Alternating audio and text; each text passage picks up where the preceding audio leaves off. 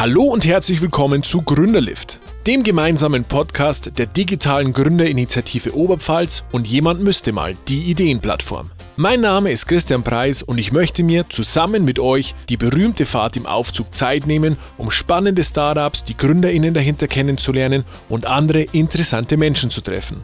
Da ich möglichst viel über meine Gäste erfahren möchte, werden wir uns etwas mehr Zeit nehmen als die berüchtigten 30, 60 oder 180 Sekunden. Dennoch möchte ich euch ein kurzes, prägnantes und klares Bild von meinen GesprächspartnerInnen verschaffen.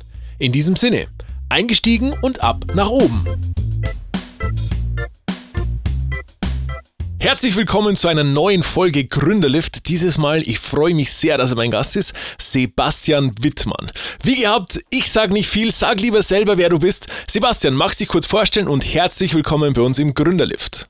Hi Christian, vielen Dank für die Einladung. Äh, gerne stelle ich mich vor. Mein Name ist Sebastian Wittmann, äh, bin knapp 40 Jahre alt, bin äh, eine Mischung aus Organisations- und Teamentwickler, kümmere mich vor allem um die Themen New Work und agile Methoden und äh, ja, freue mich, dass ich heute dabei sein darf. Ich fand gerade cool, wenn du sagst knapp 40 Jahre, erinnere mich an einen meiner Lieblingspodcasts, in dem der Moderator vergessen hat, wie alt sein Sohn ist. Finde gut. Unfassbar, was du jetzt aufgezählt hast, ähm, das, das Portfolio. Ähm, was macht man in dem, was du machst? Also Unternehmens-, äh, Organisationsentwickler, Teamentwickler, was macht man da?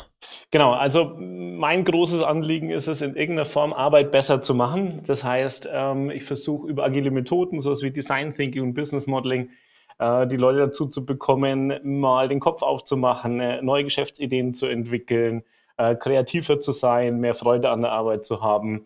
Und äh, das ist so die große Mission. Darf ich fragen? Ich weiß natürlich, ich muss aus dem Nähkästchen plaudern. Du hast ursprünglich mal, äh, du hast ursprünglich mal den, den, den falschen Weg eingeschlagen, genauso wie ich und Lehramt studiert. äh, wir sind beide, beide so, so fast Lehrer. Äh, du nur ein bisschen mehr als ich, glaube ich. Wo, was hat denn die Ausbildung mit dem zu tun, dass du irgendwann gesagt hast, ich will Arbeit besser machen? Hängt das zusammen oder, oder ist es komplett unabhängig voneinander? Ja, das hat schon sehr viel miteinander zu tun. Also ganz, ganz, ganz am Anfang habe ich direkt nach dem Abitur eine Ausbildung zum Werbetexter gemacht und habe dann gemerkt, so, hm, kreativ sein ja, aber nicht unbedingt auf Knopfdruck und habe dann wirklich, ähm, entschuldige bitte die harten Worte, die saublöde Idee gehabt, ähm, Lehramt zu studieren. Ähm, für Deutsch und Erdkunde ähm, auf Realschule habe ich das damals gemacht. Habe dann tatsächlich auch mein Referendariat gemacht und äh, noch zwei Jahre als Lehrer unterrichtet und habe dann aber mit der vorzeitigen Verbeamtung auch gleich wieder gekündigt. cool. Ähm, weil ich in meinem Herzen einfach immer in irgendeiner Form eher der selbstständige Typ war und äh, das Schulsystem mir da viel, viel zu eng war. Also ich habe weiterhin größten Respekt äh, vor Lehrern, vor allem diejenigen, die ihre Aufgabe richtig gut machen. Äh, da ziehe ich meinen Hut, weil das eine unfassbar wichtige Aufgabe ist, aber ich habe gemerkt, es ist nicht meine Aufgabe. Und ähm, so nach einem paar Jahren danach ähm, habe ich mich auch viel mit, mit Stärkenorientierung, das wird heute auch so ein bisschen Thema sein, äh, beschäftigt, weiß ich auch, dass meine Stärken eher in eine andere Richtung gingen, als äh, irgendwelche Formulare auszufüllen oder mich an den Lehrplan zu halten. Ähm, da muss ich jetzt einfach nachhaken. V vielleicht, ich glaube, das geht ganz, ganz vielen Leuten so. Ähm, wie kommt man denn in der Situation, wenn man sagt, du hast das gerade gesagt, mit der vorzeitigen Verbeamtung hast du dich entschieden, aufzuhören. Mhm. Ähm, wie, wie, wie kommt man denn zu dem Entschluss und sagt für sich, okay, das ist die richtige Entscheidung, dass man, dass man so diesen sicheren Hafen einfach verlässt und sagt, nee, ich mache jetzt das, wofür mein Herz schlägt. Ja, war natürlich keine einfache Entscheidung. Ähm, ich habe schon während dem Studium gemerkt, ob das denn, oder mir die Frage gestellt, ob das denn wirklich das Richtige für mich ist. Und die Zweifel wurden aber relativ schnell mal weggewischt, weil die Praktika ganz gut gelaufen sind und die Noten haben dann im Ref auch ganz gut gepasst. Und ähm, da war die Entscheidung dann schon schwierig, aber ich habe gemerkt, ähm, die Schüler sind zufrieden mit dem, was ich mache, meine Kollegen und die Eltern auch. Der Einzige, der unzufrieden ist, bin ich. Und es war dann tatsächlich so, äh, dass ich gemerkt habe, dass es einfach von den Werten her nicht passt, was ich da gerade mache, dass ich meine Stärken nicht wirklich leben kann und dass ich mich da einfach nicht entfalten kann. Und dann war es ein harter Schritt, ja, aber der wurde dann auch belohnt. Ähm, also zu uns an die Schule kam dann eine Stiftung aus München, äh, die macht zur Berufsorientierung und die haben mich dann äh, innerhalb von, den, äh, von einer Stunde quasi schon abgeworben gehabt. Das heißt, da war ich gerade eine Woche gefühlt in, in Freiheit, habe noch das äh, Schuljahr zu Ende gemacht, weil ich meine 10. Klasse noch zum Abschluss begleiten wollte. Und die haben mich dann abgeworben und dann habe ich die gleiche Klientel weiterhin vor mir gehabt, also gleiche Zielgruppe mit Schülern. Das hat mir nämlich tatsächlich wahnsinnig viel Spaß gemacht, mit Menschen und äh, zu arbeiten und vor allem auch mit den Schülern. Das war eine, eine große Freude. Und da konnte ich dann auf einmal meine ganzen Stärken leben. Ich konnte auch meine, meine Werte leben, weil ich bin als Lehrer angetreten, ähm, um tatsächlich so ein bisschen die, die, den Menschen was mitzugeben, sodass sie ihr, ihr Leben selber in den Griff bekommen können. Das hört sich jetzt ein bisschen pathetisch an, aber ähm, mir ist es im Nachgang auch echt noch, sorry schon wieder für das böse Wort, aber scheißegal, ob die Leute wissen, was ein Präpositionalobjekt ist oder was die Hauptstadt von irgendeinem Land auf der Welt ist. Ja, das ist mir relativ wurscht. Aber was mir nicht wurscht ist, dass die Leute wissen, hey, was kann ich denn eigentlich gut? Und ähm, ich möchte irgendwie aus meinem Leben was machen. Das war mir immer viel, viel wichtiger. Und ähm, das konnte ich dann eben bei dem Job deutlich, deutlich besser verwirklichen, die ganze Sache. Ich verstehe dich total. Ich kann es total nachvollziehen, ähm, hatte damals ähnliche Überlegungen und äh, bin extrem froh, den Schritt auch gegangen zu sein. Ich meine, ist, du sagst, dass, was andere davon halten, ist, ist ja egal. Man muss einfach das machen, was, was einen selber, glaube ich, begeistert. Ähm, jetzt hast du gesagt, ähm, Stärken ist, ist für dich ein großes Thema, schon, schon lange oder schon immer. Ähm, Sag ganz kurz, wie war denn dein Weg, dass du jetzt da bist, wo du jetzt bist? Und kannst du ganz kurz sagen, was, was du Tolles entwickelt hast unterwegs? Genau, also ich habe dann ähm, eben bei dieser Stiftung gearbeitet für acht Jahre und der Kern dieser Stiftung ist, äh, wirklich das Potenzial der Schüler rauszukehren und ähm, dann zu gucken, nicht was kannst du nicht, das war uns immer äh, völlig egal, sondern eher, äh, was kann ich gut und da, wo die Interessen und die Stärken zusammenführen oder zusammenlaufen, ähm, äh, da solltest du auch tatsächlich suchen, dass du da deinen Beruf findest. Und da war es so, wir haben mit einem Tool gearbeitet, mit einem amerikanischen Tool, so ein Online-Test, wo man eben die Stärken rausfindet. Und es hatte aber zwei, drei, ähm, naja, sagen wir mal, nicht so gute, um jetzt freundlich der Konkurrenz gegenüber zu sein, äh, nicht so gute Ausprägung, beziehungsweise die, die uns die Arbeit ähm, wirklich erschwert haben. Und das eine war, dass die deutsche Übersetzung teilweise wirklich katastrophal war. Äh, und das zweite war auf jeden Fall, ähm, dass es wahnsinnig schwierig war, für einen Schüler oder auch für einen Erwachsenen mit dem Ergebnis alleine was anfangen zu können, ohne dass da jetzt jemand ähm, dich irgendwie berät oder coacht. Und dann haben wir um dieses Tool ähm, eine ganze Welt drum gebaut, haben dann Erklärtexte gebaut, haben ein System drumherum gebaut mit so Erklärkarten, damit es eben einfach die Leute besser verstehen können. Und als ich dann die Stiftung verlassen habe, habe ich mir gedacht, jetzt habe ich da die ganze Welt außenrum gebaut. Ähm, äh, und jetzt liegt es auf einmal brach. Und dann kam tatsächlich die Schnapsidee auf, Mensch, ähm, ich, ich mache jetzt einfach einen eigenen Check. Ich äh, baue einen eigenen Test auf. Und ähm, genau, und so ist es dann entstanden. Das Ganze heißt äh, Stärkenradar. Und beim Stärkenradar war es quasi so, dass wir äh, mit dieser Schnapsidee in der Tasche losmarschiert sind und haben ganz am Anfang wirklich Pen-and-Paper-Tests. Also das heißt, wir haben wirklich aus dem Drucker äh, das rausgelassene, äh, das Papier, haben jemanden einen Stift in die Hand gedrückt und haben diesen Test machen lassen und haben dann eben geguckt, wie stark erkennen sich die Leute. Ähm, die ersten Tester hatten auch diesen ursprünglichen Test schon in der Tasche. Das heißt, ähm, den konnte ich dann vergleichen mit diesem US-amerikanischen Test und konnte dann gucken, Mensch, wie viel Übereinstimmung haben wir da? Können wir da überhaupt was machen? Und ähm, so sind wir peu à peu, haben wir uns dann weiterentwickelt. Das heißt, von diesem ersten äh, Papiertest hin zu einer Excel-Tabelle, was dann schon super fancy für uns war. Dann haben wir eine klickbare ähm, Tabelle gehabt, die ausgeschaut hat wie schon ein echter Test. Und dann war der Schritt aber auch da zu sagen, okay, jetzt haben wir bewiesen, dass das ganz, ganz gut funktioniert, das Teil, äh, haben auch super Rückmeldungen bekommen haben das mit unseren Testern quasi immer wieder weiterentwickelt. Und dann war aber dann die Frage, okay, also wenn wir es jetzt ernst meinen, dann äh, müssen wir jetzt einfach das Programmieren anfangen. Und wir meine ich, ähm, der Christoph Mandel, das ist äh, A, ein guter Freund von mir und B, die zweite Hälfte vom Stärkenradar. Und er ist äh, auf jeden Fall die Tech-Hälfte. Also er ist da wirklich äh, eine Maschine, wenn es ums Programmieren geht. Und da bin ich auch sehr froh, weil die Hälfte kann ich nämlich auch gar nicht bedienen. Aber, aber jetzt nochmal noch mal den, den, den Weg zurück. Du hast gerade beschrieben, wie die Entwicklung war. Also ähm, man könnte jetzt ganz neu modern sagen, ihr habt extrem lean gestartet, oder? Ähm, also zwischen den Entwicklungsschritten, ihr habt es nicht einfach so gemacht, sondern äh, wie viel Zeit und wie viel Kraft habt ihr in, in ähm, dann die Auswertung und das Lernen zwischen den einzelnen Entwicklungsstufen ge äh, gesetzt oder investiert? Also es war tatsächlich so, dass es am Anfang ja wirklich eine Spielerei war. Das heißt, da war das noch ganz überschaubar, bis wir gemerkt haben, wow, vielleicht haben wir tatsächlich was, was einen echten Mehrwert liefert und haben uns dann relativ schnell in unserem Netzwerk bedient. Äh, das heißt, wir haben ähm, Psychologinnen mit rangezogen, wir haben ähm, vor allem auch Organisationsentwicklerinnen äh, und Personalentwicklerinnen ähm, aus größeren Unternehmen mit rangezogen und haben da nochmal um Feedback gebeten. Und äh, wir haben uns die Stunden nie aufgeschrieben, was auch eine gute Idee war, weil ähm, da ist es dann irgendwann verschwommen zwischen äh, Hobby und ich habe Bock drauf hin zu, ähm, okay, wenn wir den nächsten Schritt gehen, dann wird es wirklich ein Business und dann müssen wir uns auch wirklich drum kümmern. Ja? Ähm, deswegen ist das so ein bisschen verschwommen. Ähm, was für uns aber enorm wichtig war, ist eine saubere Auswertung von den Feedbacks, die wir bekommen haben. Und ähm, das hat schon tatsächlich sehr viel Zeit gefressen. Vor allem geht es nicht nur darum, die Feedbacks ähm, zu sehen oder zu lesen. Also wir haben uns teilweise auch Videos schicken lassen, ähm, sondern auch dann rauszuziehen, was nehme ich denn an und was ist auch eine gute Idee und was müssen wir nochmal hinterfragen, ob das wirklich für jeden äh, Tester wichtig ist ähm, und äh, was können wir von Haus aus sagen, dass wir es nicht bedienen wollen auch. Und das war eigentlich eher die große Kunst und da ist sehr, sehr viel Zeit reingeflossen. Und du hast auch schon gesagt, ähm, der Gedanke war tatsächlich so nach dem Lean Startup System ähm, ein Produkt zu entwickeln. Ähm, das heißt, die Idee dahinter ist ganz einfach Build, Measure, Learn. Also das heißt, du baust einfach mal was.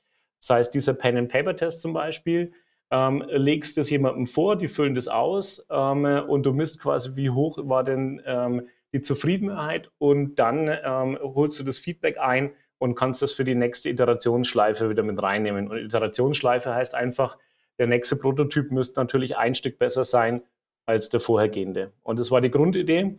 Und ähm, genau, wir haben jetzt eineinhalb Jahre gebraucht, beziehungsweise ein Jahr gebraucht, bis der Check dann wirklich so rund war, dass wir gesagt haben, ähm, super, das passt gut. Äh, jetzt können wir damit auch äh, guten Gewissens rausgehen. Das heißt, seit einem halben Jahr ist das Ding auch am Markt. Ähm, und da sind wir jetzt tatsächlich stolz drauf, weil es eine ganz gro große Mammutaufgabe war, wenn man jetzt zurückguckt. Für uns hat es sich aber eher so angefühlt, als wenn es so äh, Step by Step gewesen wäre. Wer ist denn jetzt so der klassische, der klassische Kunde, sage ich jetzt mal, im Stärkenradar? Kann man das sagen oder, oder ist das, oder, oder wisst ihr das vielleicht gar nicht? Ähm, doch, das wissen wir jetzt im Moment ziemlich gut. Ähm, das war auch ganz interessant. Wir wollten nämlich am Anfang auch, also natürlich auch eine äh, Business Model Canvas dazu aufgemacht, beziehungsweise mehrere. Und unsere Idee war, nicht den nächsten Persönlichkeitstest für die einzelne Person zu bauen, sondern eher was für Teams. Und das heißt, wir sind auch im Josefs in Nürnberg, das ist so ein offenes Innovationslabor vom Fraunhofer Institut, da haben wir getestet und da haben wir auch ganz viele Testteams bekommen, weil unser Ansatz war, Mensch, ähm, es wäre total interessant, ähm, bereits bestehende Teams äh, dahingehend zu unterstützen, dass man sagt, Mensch, ihr habt, ihr habt alle unterschiedliche Stärken und es wäre doch total interessant, jetzt Aufgaben, die neu anstehen oder die neu reinkommen, so zu verteilen, dass jeder in seiner Stärke ist. Ja, weil wir davon ausgehen, wenn du deine Stärken lebst, dann kannst du A, schneller lernen, B, bist du schneller in der Umsetzung und C, ist ganz wichtig, bist du auch viel zufriedener und D, das, die Qualität ist meistens höher, als wenn es jemand einfach nicht kann.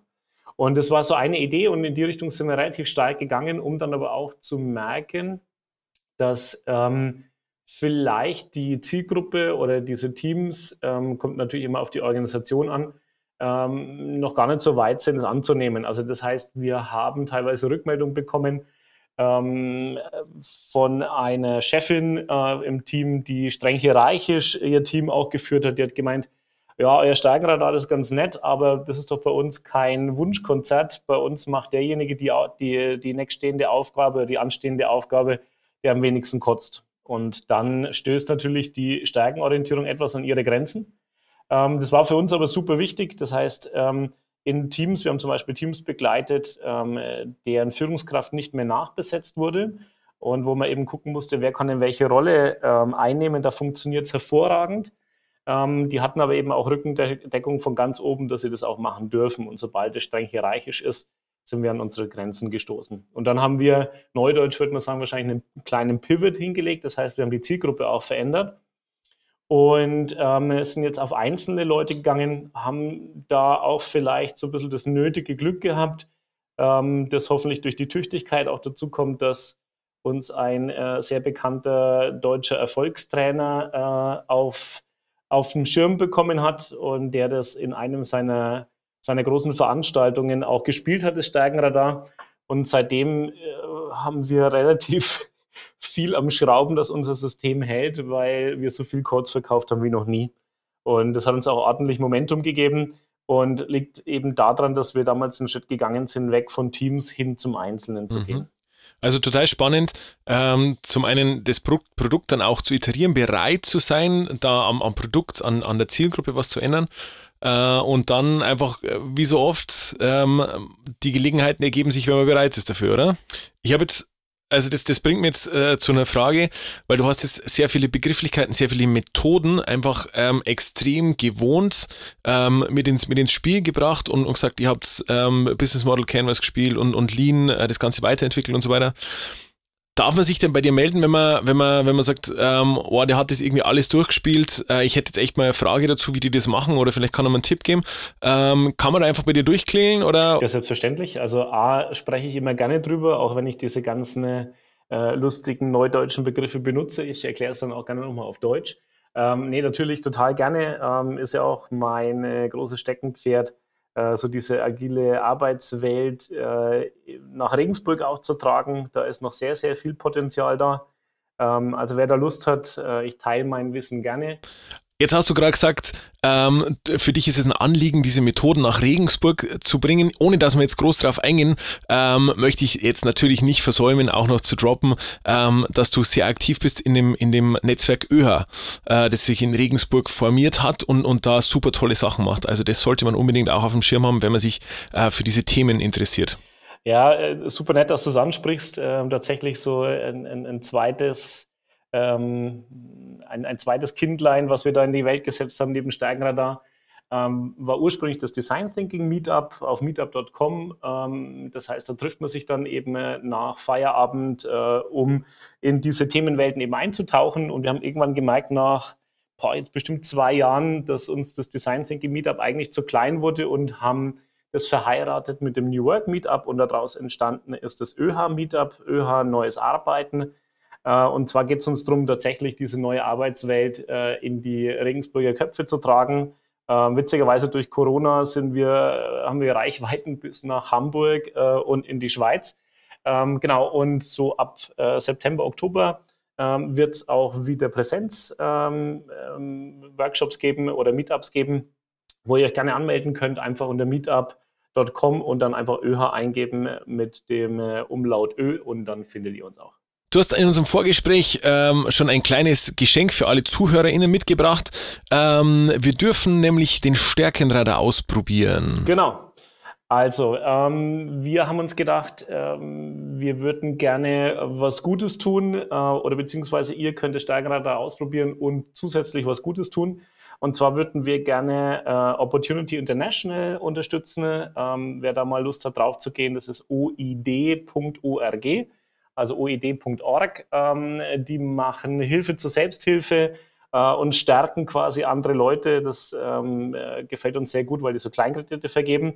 Und wir haben extra einen Link angelegt. Das heißt, wenn ihr euch sowieso für eure Stärken interessiert, dann äh, geht bitte auf www.stärkenradar.de, alles klein und zusammen. Ähm, und dann slash Gründerlift, äh, die Umlaute jeweils mit AE und UE. Also ich wiederhole nochmal www Stärkenradar, alles klein und zusammen, stärkenradar.de äh, slash Gründerlift. Und da gehen dann äh, 5 Euro von jedem gekauften Code an Opportunity International. Ich packe äh, den Link nochmal in die Show Notes zum Nachlesen und ich kann echt sagen, ich habe es äh, ausprobiert im Vorfeld und habe über mich schon nochmal einiges lernen können. Also äh, man muss natürlich ehrlich sein, es tut manchmal weh, aber ist hilfreich. Lieber Sebastian, äh, die Zeit im Gründerlift nähert sich dem Ende. Jetzt möchte ich natürlich nicht meine letzte, meine letzte äh, Frage verpassen, die mir echt wichtig ist, weil, weil ich es total spannend finde.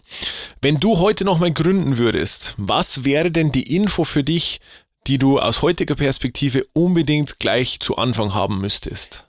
Also was ich tatsächlich gebetsmühlenartig erkläre, ist, was ich aus diesen ähm, eineinhalb Jahren gelernt habe. Ähm, es ist tatsächlich wahnsinnig schmerzhaft, mit einem nicht fertigen Produkt nach draußen zu gehen ähm, oder mit einem Prototypen rauszugehen und dann wirklich auch sehr harsches Feedback einzustecken.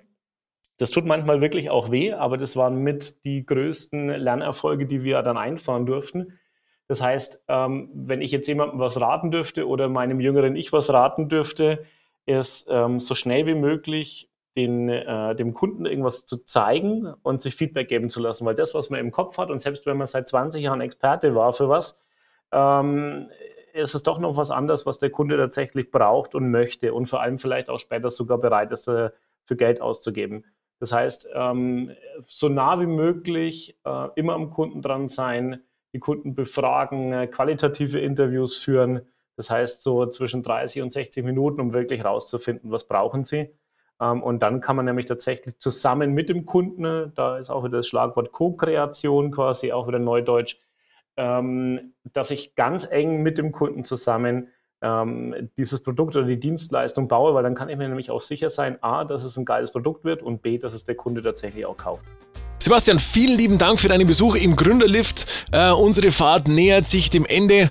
Ich sage ganz lieben Dank fürs Vorbeikommen, für deine Zeit, für die super spannenden Informationen und wünsche dir alles, alles Gute. Ciao. Ja, vielen Dank, dass ich dabei sein durfte. Alles Gute.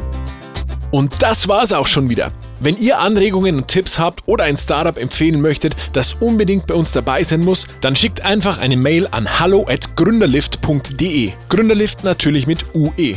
Bei Fragen rund um eure eigene Gründung steht euch die digitale Gründerinitiative Oberpfalz natürlich jederzeit gerne zur Verfügung. Vielen Dank fürs Zuhören und euch allen eine gute Zeit.